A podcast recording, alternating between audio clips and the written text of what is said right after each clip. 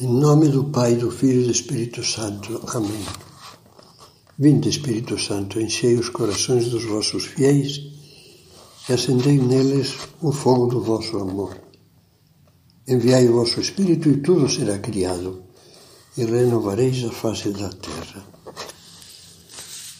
Vamos fazer agora uma breve meditação que será a última das meditações da série dedicada à bondade. Com as meditações anteriores, procuramos desenhar um quadro da bondade atuante.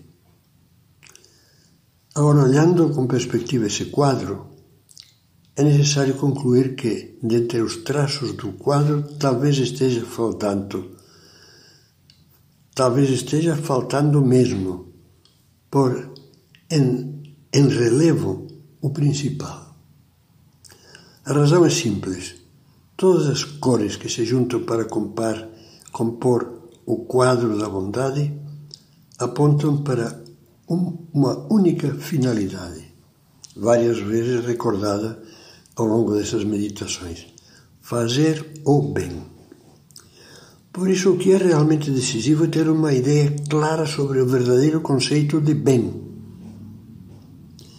de nada adiantaria empenhar-nos generosamente em fazer o bem aos outros se no final das contas terminássemos por descobrir que, pretendendo ajudá-los, involuntariamente lhes fizemos mal. Ou, ou o que vem a dar na mesma, lhes proporcionamos bens fictícios e omitimos o bem real.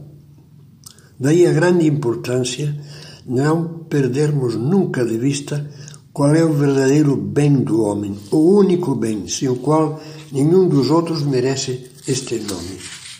A resposta a essa pergunta sobre o bem já foi dada por Cristo, que aproveita ao homem ganhar o mundo inteiro se vier a perder a sua alma. O que poderá dar o homem em troca da sua alma? Estas palavras brilham como um lampejo com um raio de luz no meio da escuridão. Nenhum bem vale a pena se a alma estiver privada da vida da graça de Deus, da vida com maiúscula. Com efeito, sem a graça divina, uma alma está morta, e então as melhores qualidades e bens de que possa dispor não passam de flores bonitas enfeitando um cadáver. Estando ausente a vida, a vida com maiúscula, essa vida que dura por toda a eternidade, de que aproveitam as flores? Todos os que amam deveriam pensar mais nisto, especialmente aqueles que, por terem a fé cristã, são capazes de compreender a perspectiva de Cristo. Sim, deveríamos entender que querer bem não é outra coisa senão querer o bem do próximo, que não há bem algum quando está faltando Deus. Santa Teresa de Ávila dizia: a quem tem Deus nada lhe falta.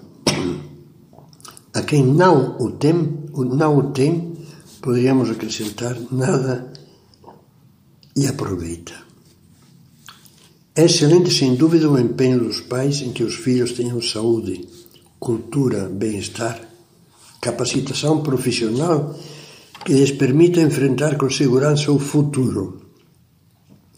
Mas é um empenho muito mais excelente e vital, sem descuidar o anterior, esforçarem-se com a sua oração, o seu exemplo e uma orientação prudente e contínua para que os filhos conheçam as verdades da fé cristã, a doutrina salvadora de Cristo e aprendam a praticá-las.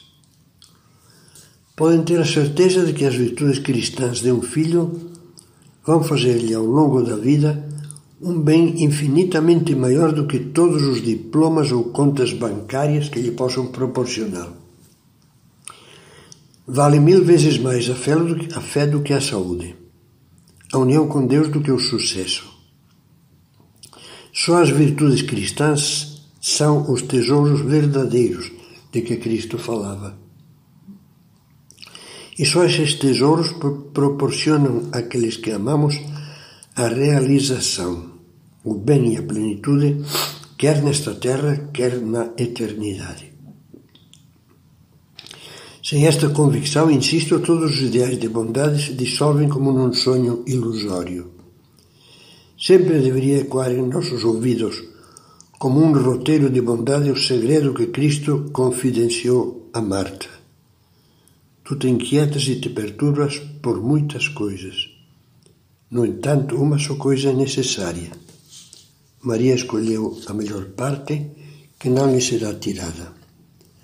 A melhor parte é estarmos, como Maria, irmã de Marta, junto de Cristo, atentos às suas palavras, fazendo da vontade de Deus a luz e o norte da vida, o sentido da família, o sentido do trabalho, o sentido do lazer, da vontade de Deus, o que é que Deus quer de mim em tudo o que eu faço. Estar atentos, estar pendentes de Deus e não ter Deus marginalizado como se fosse uma realidade secundária. Aí está o verdadeiro bem do homem. Começávamos as meditações constatando que uma das impressões mais gratas inesquecíveis da vida é ter conhecido uma pessoa boa. Ao encerrá-las com essa última meditação, talvez seja o momento de tomarmos consciência de que essa pessoa boa deveríamos ser cada um de nós. Afinal, foi para isso que Deus nos pôs no mundo.